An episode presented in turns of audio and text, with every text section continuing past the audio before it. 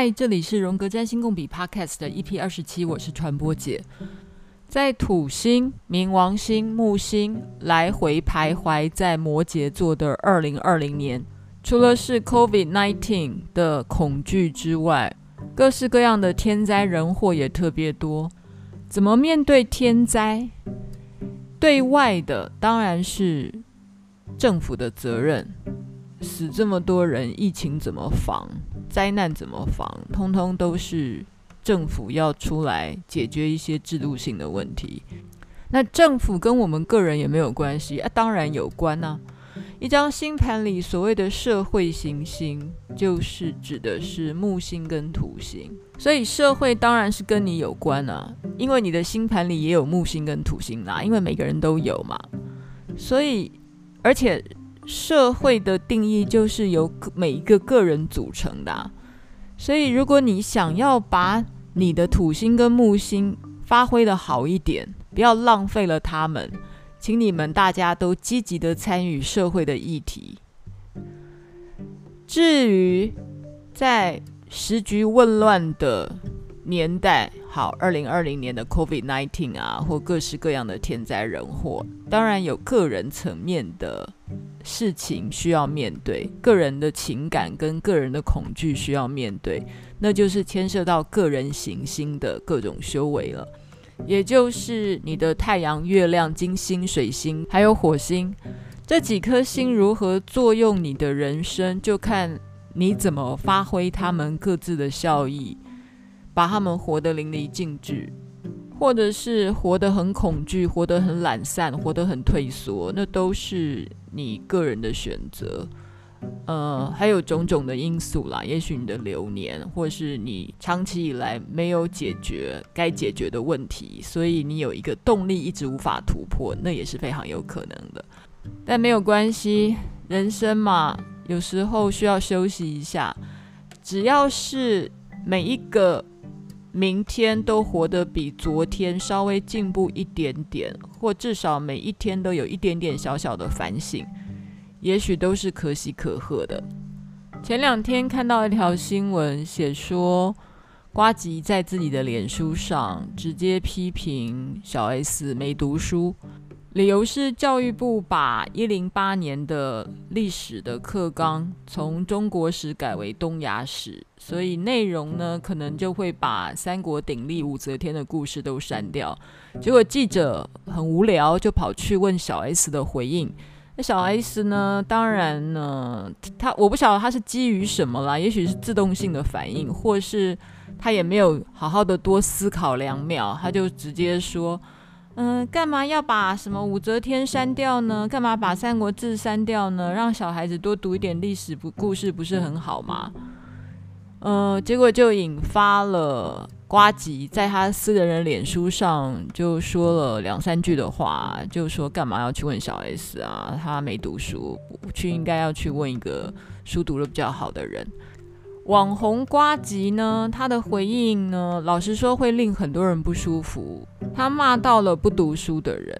那不读书这件事情，其实他又犯了一个谬误，就是他又不小心士大夫了起来。哎，谁说读书是唯一的价值呢？所以此刻的瓜吉呢，不小心又变成了一个非常传统的儒家，劝人饱读诗书，然后不小心在言语当中会诋毁那种没有读书的人。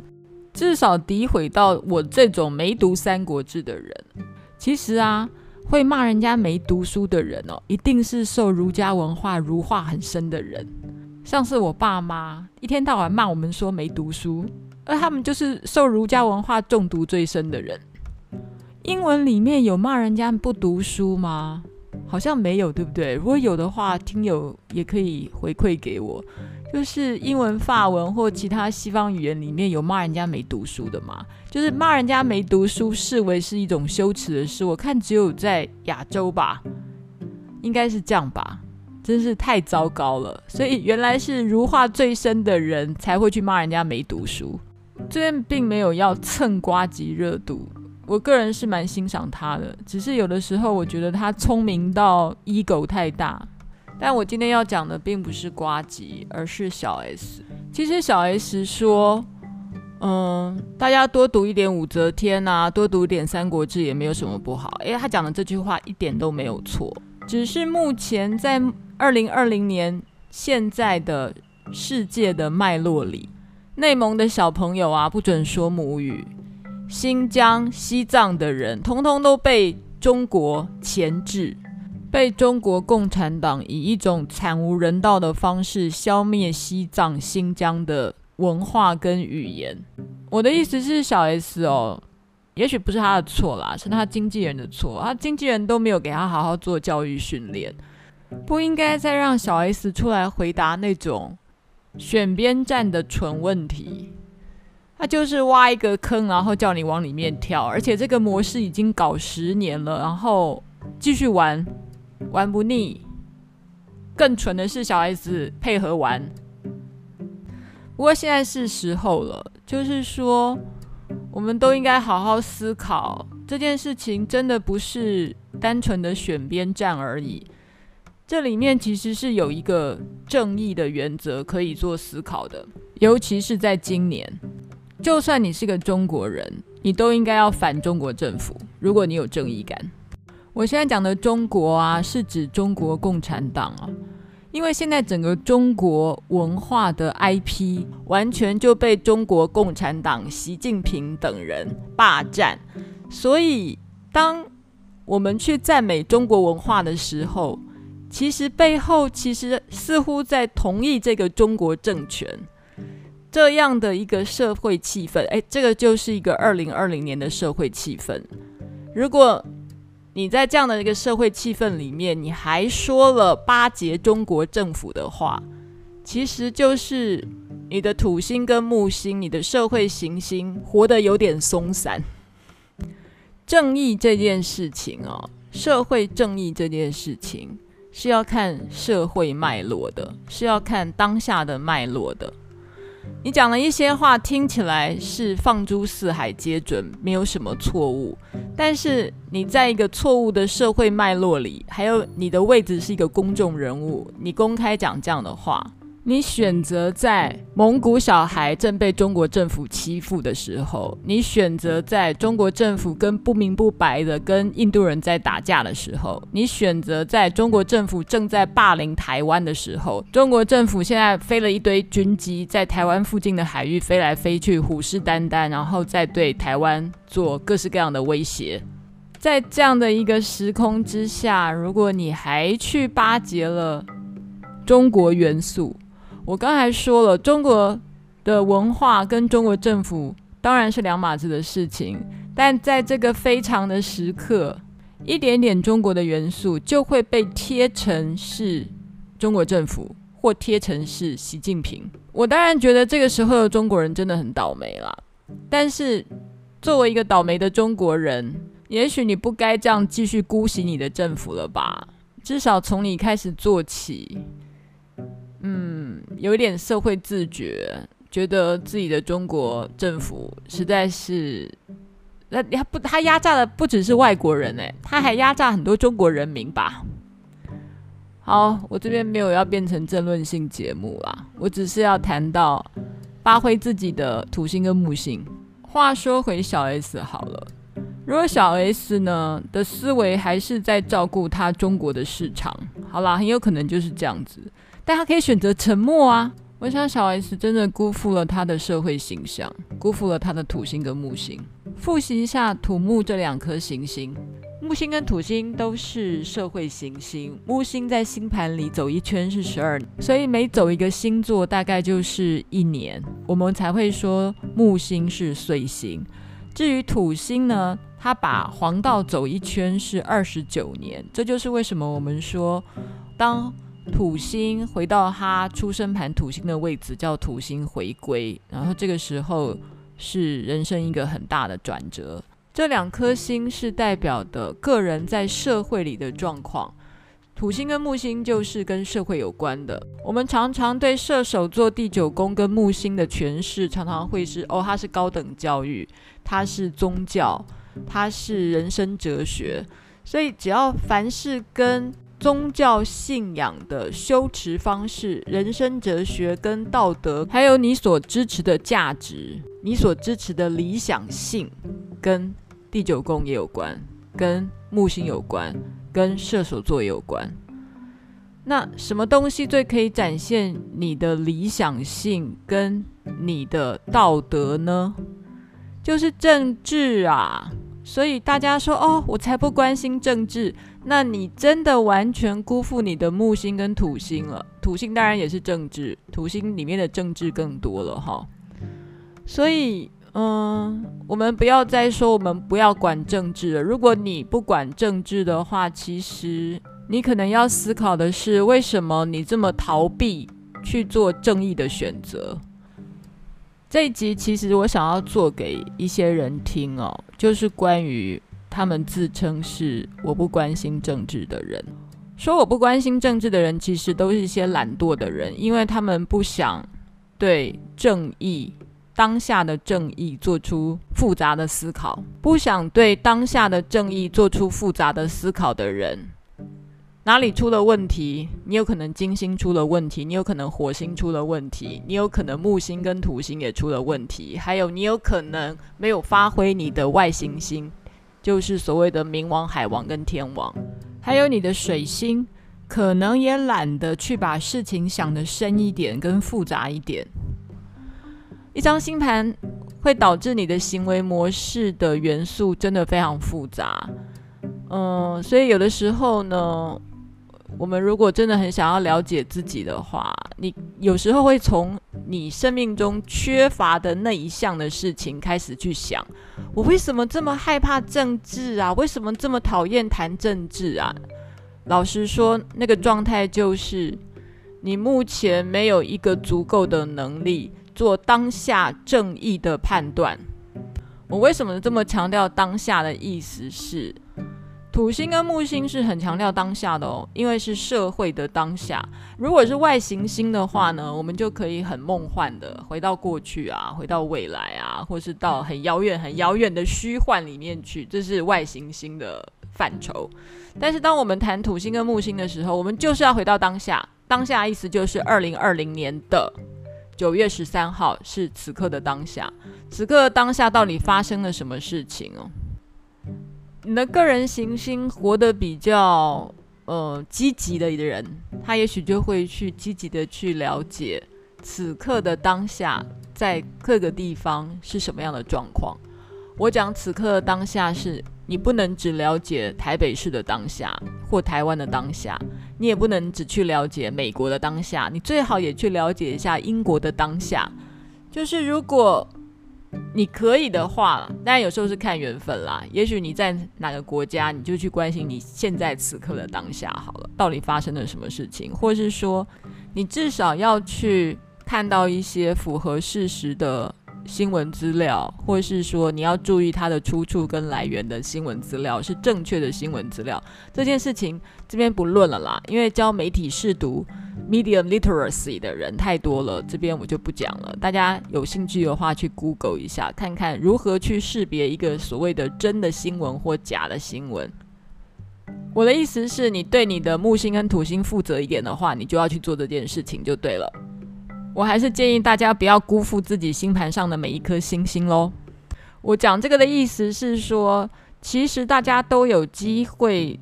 把星盘上的能量做最好的发挥，只是看你有没有那个机缘，跟你有没有那个动力去做这样的改变。那至少，也许你听到我今天讲这些有的没有的，你受到一点启发，或是受到一点感触，那也许你就试着去做做看嘛，或你把它放在心里也可以。哪一天它发酵的时候，也许你会找到更多的资源来支持你。嗯，其实我今天其实要讲的一件事情是哦，如何面对一时没有办法判断的正义，跟不敢面对的正义这个命题哦，大概谈一辈子也谈不完，非常的困难。老实说，我也不会说，但有一个电影可以促使大家做这方面的思考。它是一个日剧，在 Netflix 上面叫做《灵异界限特别篇：赎罪》。它是个日剧啦，哈，它可能也是有一季吧，不知道几集。但这个它把它剪成一个电影的模式，大概有九十分钟。接下来我会完全的剧透这个电影。我觉得剧不剧透对你要不要重新去看一点关系都没有。再说你可能也懒得去看，或你也没有 Netflix，所以你就用听的就好，你就把它当个很棒的故事听过去。当然，我还是非常希望，如果你有 Netflix 的话，你有机会还是上去看一下。我刚刚说了，这个片子完全可以帮助你去理解，当你遇到一个正义两难的时候，该如何的去面对跟解决。这个片子面的男主角，我觉得大家应该会蛮喜欢这个故事的设定了哈。男主角其实是一个会通灵的警察，他因为脑部中了一个子弹，然后那个子弹又没有办法取出来，从此以后他就变成一个阴阳眼，可以跟鬼沟通。接下来会完全剧透哦，如果不想知道内容的人，可以跳过这五分钟哈。石川警察呢，就跟一个杀人魔在屋顶对峙。这个杀人魔就对他放了一句狠话，说：“我跟你的差别就是，我敢杀人，你不敢。要找到杀人魔的杀人罪证很困难，所以在两个人在屋顶边缘对峙的当下，石川后来就做了一个选择，他把手一放，就让杀人魔从屋顶坠楼，当场死亡。”这时候，石川警察就犯了杀人罪。杀人魔的鬼魂这时候呢，就马上出现在他的背后，拍拍他的肩膀，说：“欢迎你来到这一边。”意思是欢迎你来到杀人恶魔的这一边，因为他是杀人魔坠楼的唯一目击者，所以他当然要接受警察检察官的侦讯。然后接着这个戏呢，当然就会有这个杀人魔的鬼魂一直尾随着石川的旁边。这个杀人魔呢，一直在石川的耳朵旁边一直在那边 murmur 啊，一下子说目前啊似乎没有证据能够证明你把我推下楼，所以你不说呢也不会有人知道。然后又说啊，你是一个这么有正义感的人，你一定很讨厌说谎的人，所以呢你应该要跟他说你把我推下去的。反正人就是你杀的，但是呢，如果一旦你被关起来以后呢，你又没有办法成为一个你心目中最有正义的警察，因为呢，还有很多可怜的冤魂、鬼魂，被谋杀的鬼魂正在哀嚎，需要你去救他们。然后就在这个鬼魂啰里吧嗦的一阵子了之后呢，检察官又问他了，到底那天发生了什么事情？石川就悠悠地抬起头来，正要回答的时候，杀人魔鬼魂又在耳边补了一句说：“如果你对检察官说了谎，你就等于杀了我，而且没有拯救到我的灵魂。”这个时候，他还是悠悠地回答了检察官：“我什么都不记得了。”鬼魂又补了一句说：“他。”你失去方向了，你站在欺瞒跟真实的交界处。学过一点文学批评啊，或是写影评的人，大概都学过一点方法，就是凡是鬼片哦，最简单的分析方法就是，你碰到的鬼就是你的潜意识啦，就是你所心里面你所投射的那个对象，就是你碰到的鬼啊，所以。那些 murmur 的对话，说穿的都是石川自石川的内心陷入了正义道德的两难，说实话也不是，不说实话也不是。在人哦被逼到一种绝境的时候，要做出选择的时候，如果你还有机会，最好的说法就是等一下，我不知道，等一下，我忘记了。这种回答是我们面对两难的时候最好的方式，不要这么快的。给答案。回到故事里哦，检察官也没有逼石川，就让他慢慢想，给他机会。检察官建议石川说：“那我们回到事发地点好了，也许到那里以后，你会有一些记忆就会浮现。”石川也答应了检察官的提议，所以就跟着大家一起搭了警车，往事发地点出发。在交通的路上呢，故事就有转折了。石川呢，他突然跟一个车子外正在过马路的女鬼对上了眼。灵异界限这个日剧的设定就是，凡是来找石川的鬼都是被谋杀的，哈，都是冤魂就对了。后来这个女鬼呢，就尾随着石川也来到这个事发的坠楼屋顶。女鬼呢，就要求石川帮她平反冤屈，因为她也是被谋杀的。这时候石川就陷入一种压力很大的交战，头开始痛。一方面要面对自己涉及的杀人坠楼案，另外一方面呢，他又想要拯救这个找上他来求救的女鬼，所以他当然压力很大。但是也只有透过这个转折，一个新的能量的发生，一个女鬼拜托他来办其他的事情，所以他可以先丢下自己要不要诚实回应的这个难题。先去办这个女鬼的事，所以故事开始就岔开来了。他开始在帮这个女鬼办案，最后这个女鬼案当然已经破了，然后女鬼对他充满感激。在这个历程里面，他获得的一些新的力量跟新的思维，他做了最后的一个选择。他对检察官说：“杀人魔呢，在屋顶上跟他说了一些话，说。”他没有办法弥补他所做的一切的过错，所以他想要以死赔罪。看了他两眼以后，就自己往下跳，所以杀人魔是自杀的。所以故事大概就这样结束了。当然，这个故事还有一些支线，这个支线呢，在补充关于目击者的问题。哈，那反正你们自己上 Netflix 去看这个电影会更清楚。不过，我现在要说的事情是关于。男主角其实是用最后的这一段谎言来替自己赎罪。替自己赎罪的意思是替自己把杀人魔推下楼去的这个杀人动作来赎罪。这段表白也替了这个杀人魔本身的杀人行为赎罪。所以。在电影里面，其实这个杀人魔听到他这么说的时候，还有一种释怀跟惊讶的表情，觉得哦，你也在帮我赎罪耶。所以同样一段证词，帮了一堆罪人赎罪。这就是为什么在宗教里面，有时候赎罪这件事情非常重要。不管你对谁说，你还是得对一个对象说，对我有罪，好像会替很多冤魂释放掉大家的罪，因为。大家真的都有罪啦，在某种情况之下，就是我们很难在正义的当前做出最完美的选择，所以都会犯一些错误。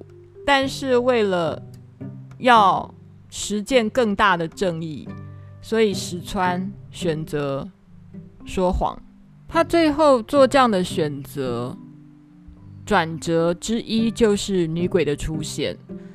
他也因为救赎了女鬼，才发现哦，原来他要实践最终的正义，还是好好的当一个警察，好好的替那些冤魂洗刷冤屈，这才是他觉得他该做的事情。不过这故事还没有讲完呢，为什么他最后还是选择说谎？要不然像石川这种人，怎么可能去说谎呢？或是怎么会有火星的能量让他去说谎呢？那中间的变化到底是什么？故事的结尾揭露了石川为什么变成一个愿意说谎的人，因为石川也去了地狱一趟。他为什么能去地狱呢？是因为杀人魔拉他一把去了地狱，让他遭受地狱的洗礼了一趟。他才有了勇气，做了最后的选择，而且做了最正确的选择，那就是成为一个真正的灵性者。嗯，苏黎世上课的时候，我记得有一堂课，我们来谈谈地狱的洗礼吧。所以老师说了一句话，就是 religious，宗教信仰者很害怕去地狱，但如果你要成为一个真正的灵性者 （spiritualist）。你是从地狱来的，你得从地狱来，你得去了地狱一遭，你才会成为真正的灵性者。石川人生的转捩点哦，并不是遇到了女鬼，而是他把恶魔从屋顶上推下去以后一戏。他犯了这个错之后，让他真正的到了地狱去洗礼，然后也唯有透过这个交战的痛苦，让他成为真正的灵性者，让他变成一个更有能量跟更勇敢的想要救别人的警察，或是他想要救赎别人的企图心或能量跟能力更大了。这种更深的救赎能量。就是从外行星海王、天王、冥王来的。这个故事其实是呃很基本、很好拿来做呃文本分析的故事，因为里面还有涉及到这个女鬼可能就是所谓的爱欲 Eros，然后这个男鬼哦，男鬼就是指的那个杀人魔那个鬼魂，他其实是一个 Logos 罗格斯，充满脑筋思考的另外一端。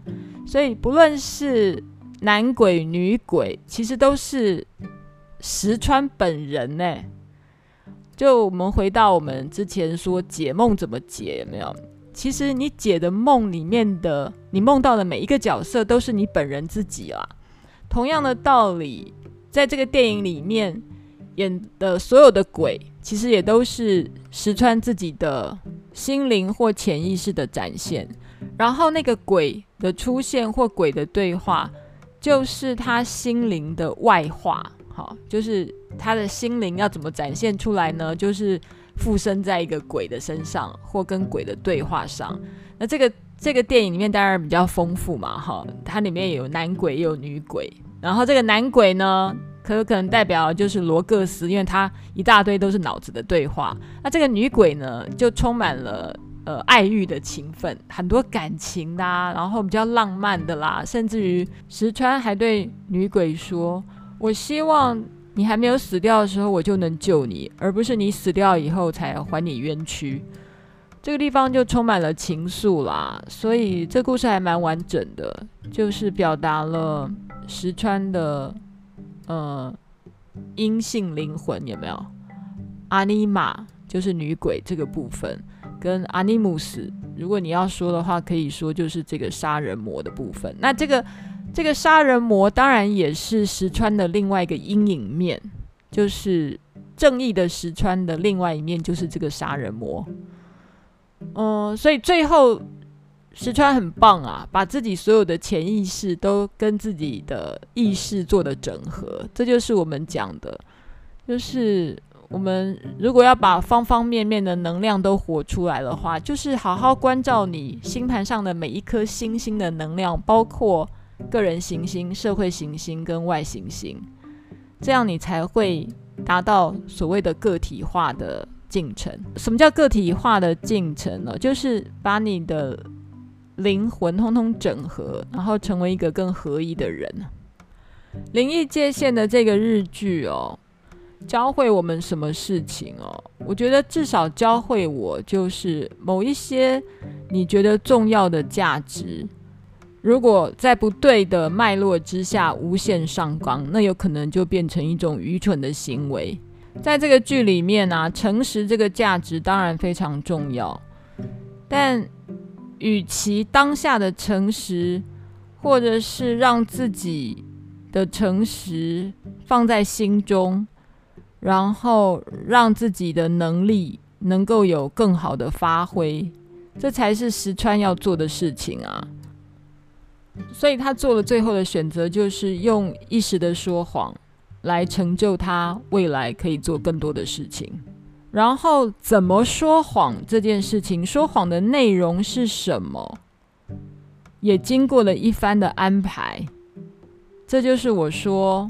这个剧很高明的地方，因为他连说谎的内容也顺便替他自己的行为以及那个杀人魔的行为做了最棒的赎罪。